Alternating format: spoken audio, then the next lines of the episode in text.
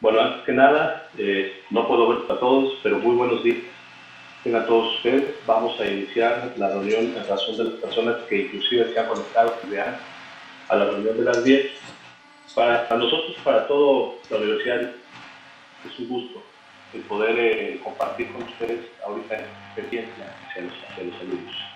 Entonces, este primer eh, acercamiento que tenemos de la información no es ninguna novedad que para todo mundo nuestras vidas ahora transcurren por Zoom, Skype, Google Hangouts, FaceTime, Microsoft Teams y similares. Todas estas plataformas tienen interfaces muy distintas y algunas aplicaciones también muy distintas, pero lo que suelen tener en común es que suenan muy mal. Mi nombre es Ángel González y estás escuchando Ahí con su permiso podcast. Y junto a mis compañeros Quique Huerta y Humberto Mendoza, tenemos algunas cosas que decirte sobre la vida a través de Zoom.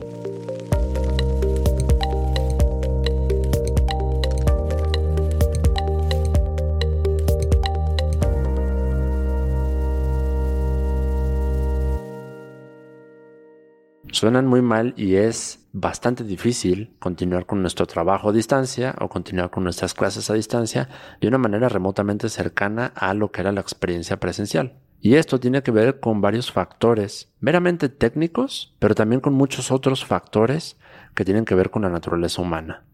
Abordando primeramente los factores que son técnicos, esas herramientas aprovechan la tecnología con la que contamos de la mejor manera posible, pero para los desarrolladores de este tipo de softwares y servicios es limitado y bastante difícil encontrar la forma de optimizar recursos y lograr que escuchemos un sonido medianamente decente dentro de condiciones que no pueden controlar. Esto quiere decir que probablemente el sonido y la imagen que experimentamos en nuestras conferencias y en nuestras clases a distancia tienen más que ver con nosotros que con las plataformas.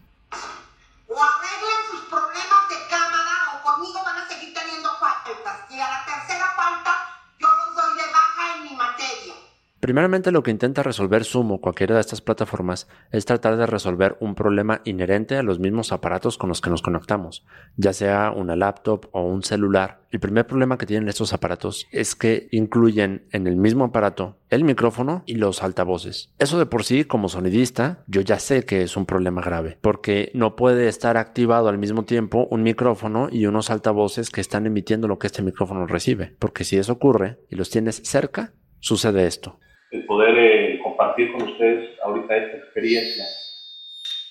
Estas plataformas como Zoom y todas las demás que mencioné intentan sortear un problema que de entrada yo como sonidista sé que es un problema muy grave, que es que los dispositivos, el primer problema que tienen es que el mismo aparato contiene el micrófono y las bocinas, porque si el micrófono está abierto, pero al mismo tiempo las bocinas que están junto al micrófono están emitiendo un sonido, entonces ese sonido el micrófono lo va a captar y lo va a mandar a las bocinas.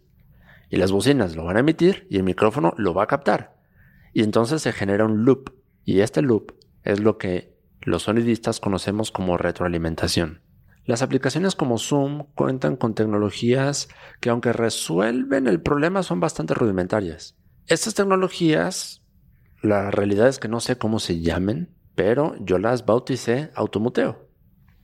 El automuteo es un fenómeno por el cual Zoom va a cerrar tus bocinas y va a mutear lo que los otros ponentes digan y lo va a hacer en automático si Zoom detecta que tú empezaste a hablar. Si detecta que tú empiezas a emitir ruido que capte tu micrófono, entonces Zoom entiende como que esta persona está tratando de hablar. Entonces voy a tener que cerrar por ese segundo sus bocinas para evitar la retroalimentación. Y esto puede estar bueno cuando tú en realidad sí quieres decir algo. Pero aquí se genera un problema que es que mientras tú estés hablando no vas a escuchar a los demás. O en el peor de los casos, tú no estabas tratando de hablar. Más bien lo que ocurrió fue que se coló algún sonido a tu micrófono, un sonido que no fue tu intención.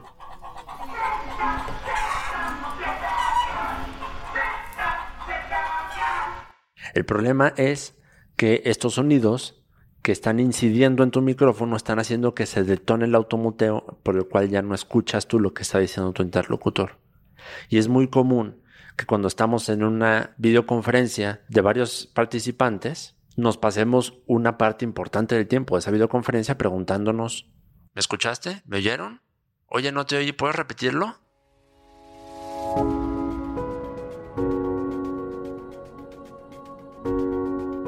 Estos son algunos de los problemas de la nueva comunicación, de la nueva normalidad, pero no es todo. Hay más problemas y los problemas están presentes en todas las personas que en su vida laboral o educativa se han visto afectadas en esta pandemia, que es básicamente cualquier persona que tenga cierto grado de dependencia tecnológica o cierto grado de dependencia a las telecomunicaciones a través del Internet.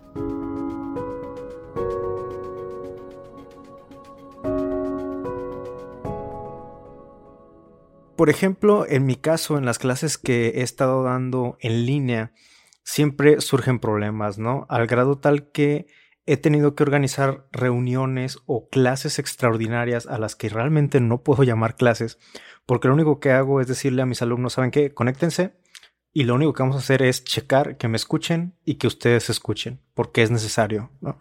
Entonces ya vienen, se conectan y siempre un grado muy alto de alumnos, un 30, 40%, incluso en algunos grupos, tienen al menos algún problema con el audio de cualquiera de las plataformas que se haya utilizado. Ahora, ¿cómo se resuelven estos problemas? Pues ahora sí que yo te puedo decir que no soy un ingeniero, no soy un experto en sonido, yo realmente no sé resolverlos de raíz, pero hay dos cositas que me han funcionado mucho, ¿no? La primera, que creo que tiene que ver con este fenómeno también de la retroalimentación y demás, es que conecten un manos libres a su celular. Y eso suele resolver los problemas muchas veces. El problema del acceso a la tecnología también se nos presenta, ya que en mi caso no todos mis alumnos son del estado y no todos viven en ciudades, muchos viven en comunidades rurales, entonces, ok, yo estoy claro de que tengo algún alumno que está cómodamente en su casa con su internet de 100 megas sin ningún problema, pero tengo a lo mejor otro alumno en un ranchito en Veracruz intentando cazar señal para tener sus clases en línea. Esa es otra cosa que no podemos olvidar de ninguna manera. No todo el mundo tiene el mismo acceso y algunos están en sus PCs gamers y otros están conectándose con un Bill Tamagotchi. Lo cual genera algo que yo llamo una ensalada de tecnologías, que es cuando en tu ruta de conexión entre diversas fuentes que se unen a un medio de comunicación, en este caso Zoom, pues genera un problema terrible porque uno suena bien, otro suena con eco, otro suena con eco, delay y reverb, y el otro de plano ya ni suena. Entonces, tener contextualizado que conectarnos a este tipo de plataformas tiene problemas que son casi casi únicos para cada individuo.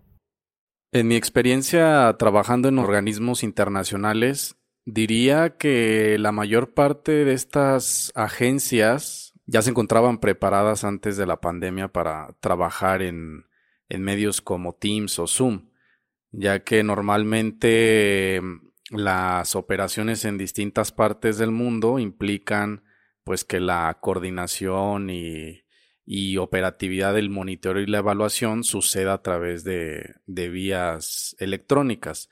Creo que en general este tipo de agencias tienen bien estructurado la forma de trabajar. En mi caso, por ejemplo, que participo en bastantes reuniones, no solamente con personas que se encuentran en México, sino también en otras partes del mundo, eh, pues hay todo un protocolo al momento de las reuniones. Tenemos una minuta que se sigue, incluso con tiempo. Hay, previo a la reunión, se define quién organiza la reunión, quiénes van a tomar la voz, en qué idioma se va a hablar la, la reunión, y hay todo un protocolo al momento de las intervenciones. Entonces creo que en general ese aspecto está bastante bien resuelto de parte de agencias internacionales que ya estaban acostumbradas. Lo que sí es que ha sido inevitable que se generen algunos problemas y que el hecho de utilizar de manera mucho más constante estos medios las ha acrecentado.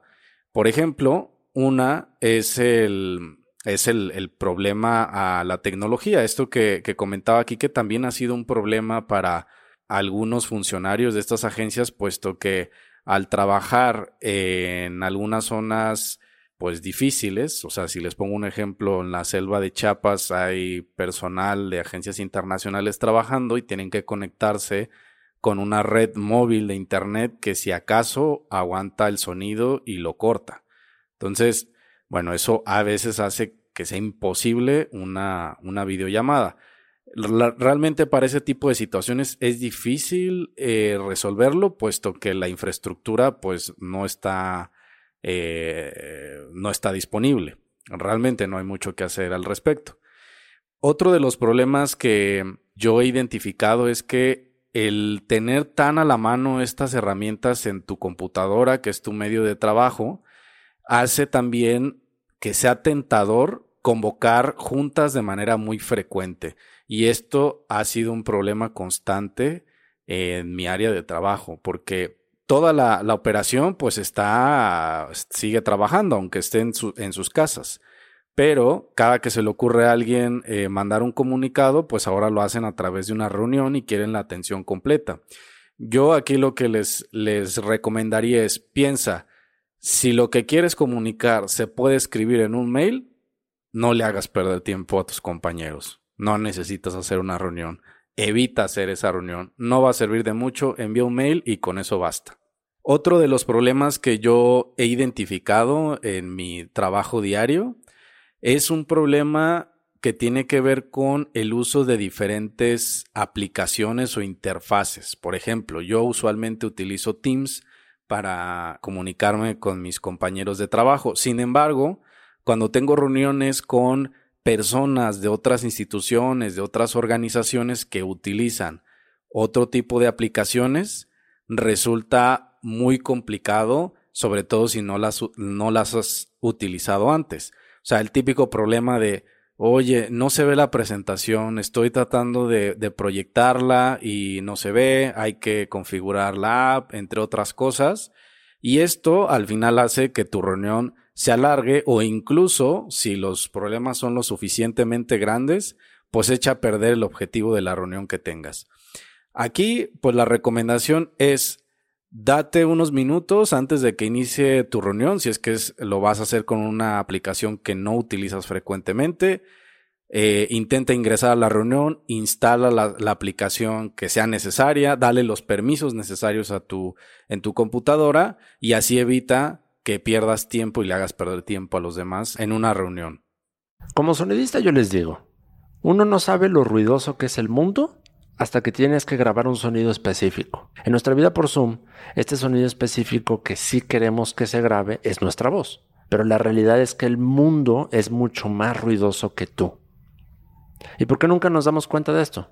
Aquí tenemos que salir de la caverna, como Platón nos enseñó, para darnos cuenta de que la realidad difiere mucho a lo que nuestros sentidos nos sugieren. En el caso concreto del sonido, nuestro cerebro realiza un trabajo que los sonidistas conocemos como discriminación sonora. La discriminación sonora básicamente es una herramienta de nuestro cerebro que puede modular en tiempo real lo que escuchamos con nuestros oídos y darle prioridad al sonido específico al que queremos enfocarnos. Por ejemplo, estás teniendo una conversación con tu eh, roomie en tu sala.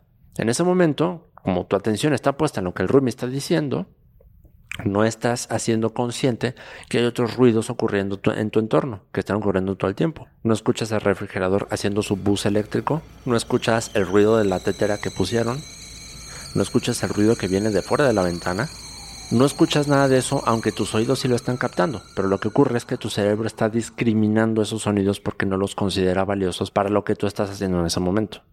Entonces tu cerebro los modula de una forma muy eficiente. El problema con Zoom o cualquier plataforma, o de hecho el problema de un micrófono, es que no tiene cerebro, no discrimina nada. Te va a grabar todo como venga. Y como venga, te vas a dar cuenta que el mundo es muy ruidoso.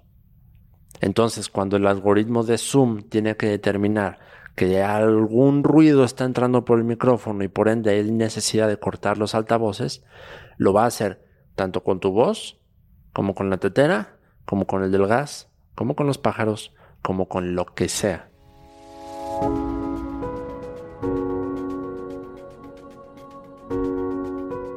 Desde mi perspectiva, una de las cosas que se volvieron más evidentes cuando inició la pandemia y nuestro trabajo y nuestra educación tuvieron que vertirse en Zoom y en plataformas similares, lo que más me di cuenta fue el escaso entendimiento que hay en general en la población en cuanto al tema del sonido.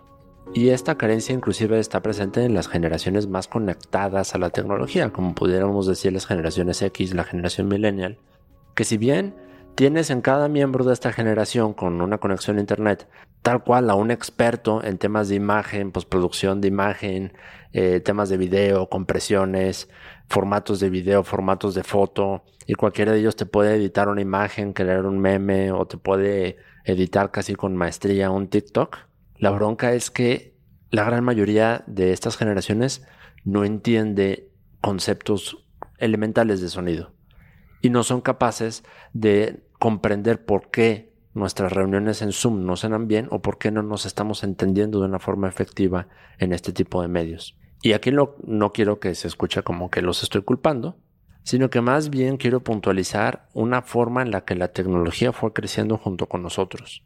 Y es que la tecnología fue creciendo junto con nosotros de una forma meramente visual, empujándonos a que eh, aprendamos de forma muy intuitiva a dominar herramientas visuales con fines visuales, no herramientas sonoras con fines sonoros. Como por ejemplo, siempre podemos ver que los aparatos que utilizamos que tienen interfaces visuales son extremadamente intuitivas. ¿no? Nuestros smartphones son pantallas táctiles llenas de colores, nuestras computadoras tienen displays gigantes como pantallas y todo el trabajo que realizamos meramente se encarga en lo visual. Sí, por ejemplo, yo estoy pensando ahorita en que la gente puede utilizar cualquier aplicación y se supone que le saben al derecho al revés, pero ponlos a manejar y a escuchar la vocecita del Google Maps o del Waze y se pierden.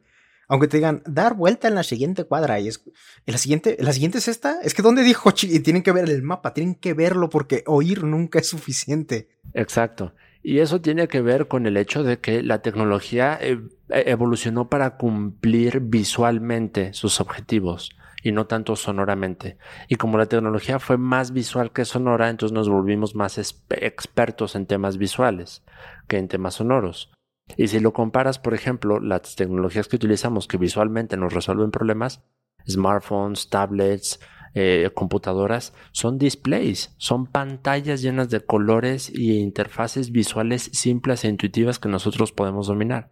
Pero si lo comparas con la tecnología que está destinada a resolvernos problemas sonoros, entonces ya no es nada intuitiva y de entrada no está diseñada para las masas. Tienes consolas de sonido, tienes tarjetas gráficas, tienes tarjetas externas de sonido, tienes un montón de cableríos y botones y switches y no parece nada intuitivo. La gente ve eso y parece salido de, de un capítulo de Star Trek. Y claro, la gente no domina conceptos sonoros porque no, uno, no necesitó antes de la pandemia resolver problemas sonoros y dos, nunca adquirió herramientas para entender el sonido a un nivel poquito más profundo, hablando de la tecnología. Y entonces, cuando llega el momento de enfrentarnos a que nuestra vida va a ocurrir a través de Zoom, no sabemos cómo hacer que no suene el eco. Y entonces nos encontramos atorados en problemas muy básicos porque no sabemos ni cómo funciona el eco ni cómo funciona el reverb. Jamás pensé que fuera a tener que decir algo como esto, pero nos estamos aproximando cada vez más a nuevas generaciones que definitivamente le tienen miedo al sonido. Como maestro, uno de los retos más grandes que llego a tener en el aula es hacer hablar a mis alumnos. Ahora, más de uno va a pensar, claro que eso no es un reto, los alumnos todo el tiempo están hablando. Sí, pero es un hablar improvisado. El problema es cuando tú necesitas que ellos hablen algo que ya está estructurado o que está bajo ciertas condiciones, ¿no? Como las tareas y demás, y entonces no pueden. Ejemplos rápidos. Si tú pones un alumno a exponer, todas sus capacidades verbales se van al traste. Y entonces esto no tiene que ver solamente con la vergüenza que siempre nos ha dado a los seres humanos exponer, sino al hecho de que el mundo de los smartphones, el mundo de la tecnología, como ya hemos visto, nos lleva cada vez más a lo visual y a tenerle miedo a lo sonoro. ¿Por qué? Porque lo sonoro no se puede ocultar. Tú puedes ocultar lo que estás escribiendo o lo que estás viendo a la pantalla, pero no puedes ocultar lo que dices ni puedes ocultar, a menos que traigas audífonos, lo que tú escuchas. Esto lo podemos ver de muchas maneras, por ejemplo, en el miedo irracional que también nos afecta a los millennials. Me refiero al miedo irracional a recibir llamadas telefónicas. Hoy por hoy, una llamada telefónica sigue siendo la manera más rápida y eficiente de conectarte con alguien a distancia y sin embargo la gran mayoría de las personas le tiene miedo a hacerlas y a recibirlas estas llamadas o incluso hay quien viene con eso que a mí me parece una tontería de es que primero mándame un mensaje antes de que me vayas a llamar, ¿no? Entonces se pierde la eficacia de la llamada. Ahora, no estoy diciendo que cambien su vida, pero estoy diciendo que las generaciones le tienen miedo al sonido. Otro ejemplo rápido, ¿no? Tú estás en una conversación por WhatsApp o cualquier otra plataforma de mensajería instantánea, te mandan un audio y se acabó la conversación. Ya no le contestaste porque no te sientes cómodo abriendo el audio aquí o allá porque tú quieres esa privacidad. Entonces, esto poco a poco nos está convirtiendo en generaciones en las que ya no somos buenos con el sonido, ni para recibirlo, ni, ni nosotros para también producirlo. Y como maestro, entonces eso se vuelve en, un reto gigante porque no puedes hacer que un alumno participe en clase ni diga algo en voz alta porque ya de antemano le tiene miedo a esto. Ahora, traslada todo esto todavía al Zoom y se hace más difícil porque tenemos un factor de despersonalización increíble. Inclusive tú, si a mí me preguntas, yo en este momento te diría, ¿sabes qué? A través de las clases en línea, no puedo decir que estoy educando tal cual a mis alumnos, porque no los estoy educando a ellos. Yo en algún momento les decía, ¿sabes qué? Es que ustedes como personas y yo como persona existo, pero también existe otra cosa a la que yo llamo el ciber yo. Y el ciber yo, ese que tú eres a través de las plataformas digitales y sobre todo a través de redes sociales, también existe y también es válido y también tiene sus reglas. Pero nunca hay que confundir que aunque tú existes y tu ciber yo existe, ambos son cosas separadas. Entonces se vuelve todavía más difícil dar clase a los alumnos porque pueden hacer cosas que normalmente en clase no harían. Es decir, su ciber yo puede hacer cosas que su yo jamás va a hacer. Por ejemplo, yo estoy dando una cátedra y ellos simplemente apagan su cámara, si es que alguna vez la prendieron, mutean su micrófono y pueden tranquilamente estar viendo Netflix y no pasa nada, ¿sí? Pueden estar en Facebook, pueden estar haciendo cualquier otra cosa, entonces se vuelve bien difícil esto y ya hay una despersonalización. También uno como maestro y también muchas otras personas que lo aplican en su vida diaria intentan leer a las personas con las cuales están comunicando porque siempre sus posturas, la manera en la que hablan, cómo van vestidos, cómo están peinados, qué corte de cabello tienen, son cosas que te dicen mucho sobre las personas. Yo en estos días en un jueguito de Facebook puse el, típico no de punto y te digo lo primero que pensé cuando te vi. Y muchos alumnos pusieron el puntito y me di cuenta de, wow, realmente los leo muchísimo la primera vez que hablo con ellos o la primera vez que los veo, porque entonces me doy cuenta de, ah, ¿sabes qué? Les empecé a contestar pues tú te veías súper tímida, entonces supe que a ti no te podía poner a participar en la clase en el primer día y probablemente ni en el primer mes, ¿no? Y te dejé en paz, pero se veía que tú ibas a poder. A alguien más le dije, ¿sabes qué? Tú te veías súper demandante, entonces yo sabía que no te tenía que poner presión, jamás te tenía que decir mal trabajo, pero eras la clase de persona con la que sí tenía que estar atento contigo, ¿no? Entonces todas esas cosas a través de Zoom ya no se pueden una vez más, porque repito, estás educando a un ciber yo que en apariencia es perfecto, ¿no? ¿Por qué? Porque está callado, porque no te hace desmadre, porque no te genera problemas, pero nunca sabes si ese ciber yo realmente está aprendiendo más allá.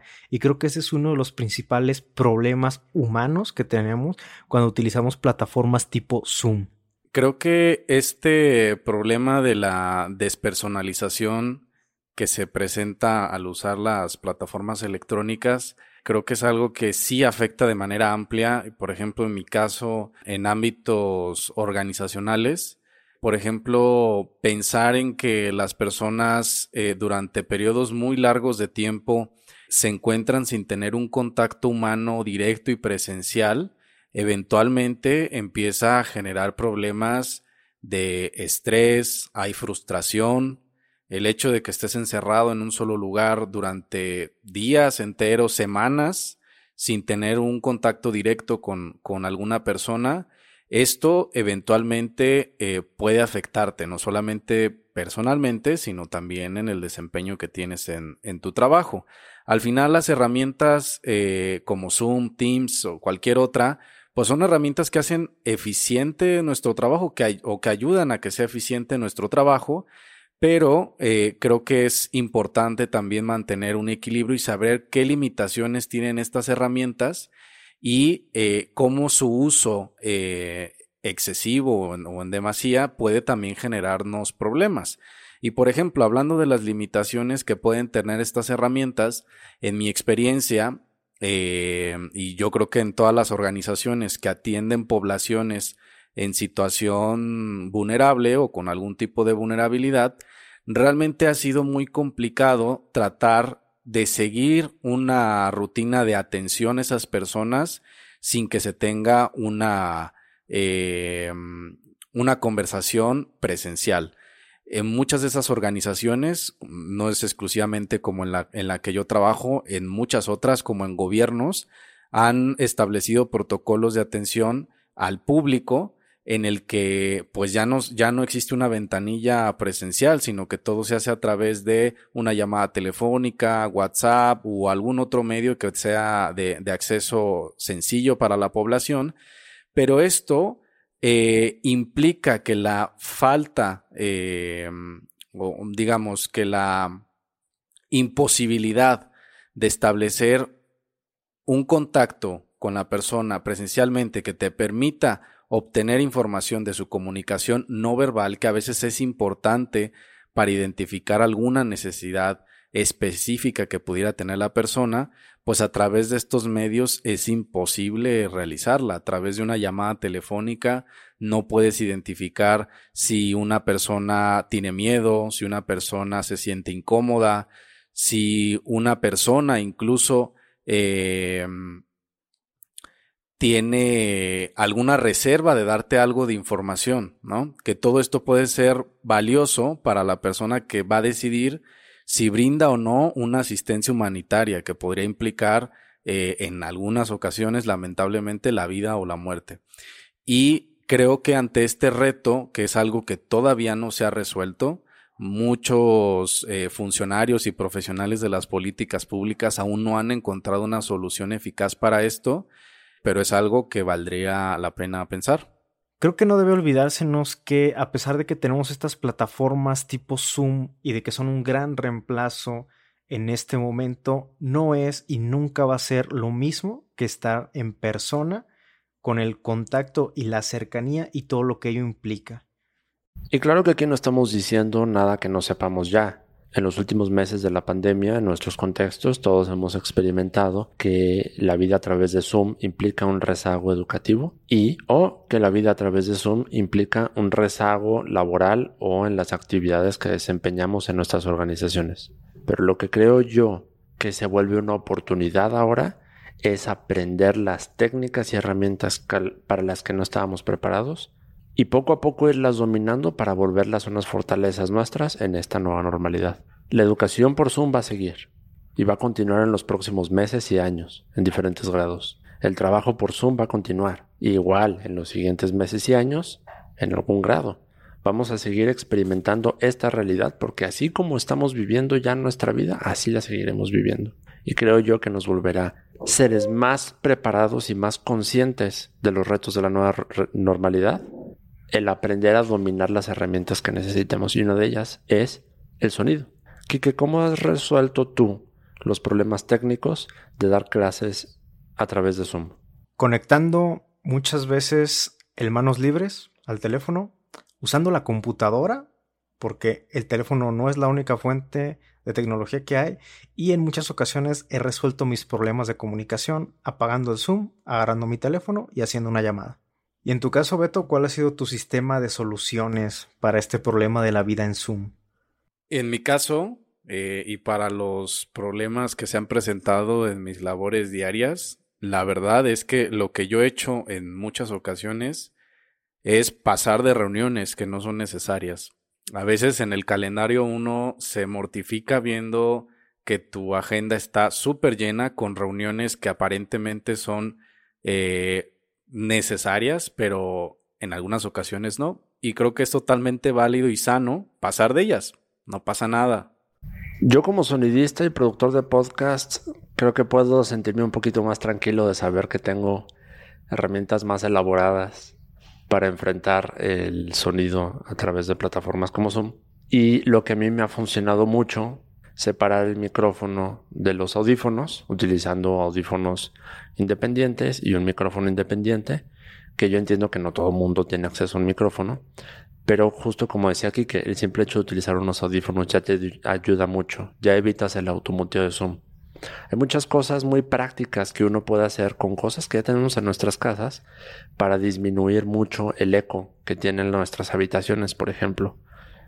Una de ellas es utilizar espacios que tengan más textiles. Siempre, por lo regular, va a tener muchísimo menos eco nuestro cuarto, porque cuenta con una cama, con su colcha, con sus sábanas. Inclusive si abres las puertas del closet, toda esa ropa que está colgada en el closet te va a ayudar como aislamiento sonoro muchísimo para evitar el eco. Porque si te vas a trabajar en Zoom en tu cocina, la cocina tiene un problema grave. La gran mayoría de nuestras cocinas, las paredes están forradas de azulejo. Y el azulejo es una superficie súper, súper dura. Y entre más dura es una superficie, más eco refleja. Es por eso que el baño es el lugar con más eco del mundo. Entonces, es eso, pensar en superficies textiles o absorbentes, como puede ser una habitación, o si tienes la posibilidad, salirte al jardín si es que tienes uno, porque es preferible que lo que se cuela a tu conferencia sea unos pajaritos y el gas allá a lo lejos, a que lo que se esté colando sea el eco.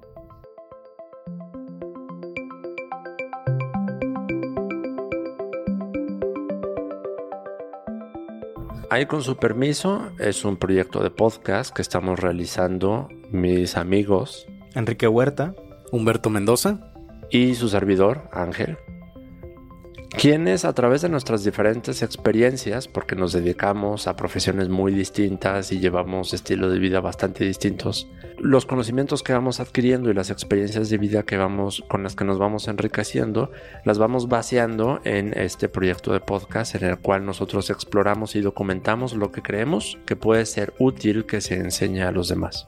Ahí con su permiso es un proyecto que nace de nuestra intención de democratizar, por decirlo de esa forma, los hacks o los trucos que a nosotros nos han servido para sortear algunas situaciones que pueden ser de conflicto común para todas las personas. Pueden ustedes también tener acción en ahí con su permiso escribiéndonos a través de nuestras diferentes redes sociales, donde van a encontrar este proyecto en Instagram y en Twitter como arroba ahí con su permiso. Yo soy Ángel González y a mí me encuentran en Twitter como arroba el Angelini. Yo soy Humberto Mendoza y a mí me pueden encontrar en Twitter como Humberto Evalúa. Yo soy Enrique Huerta.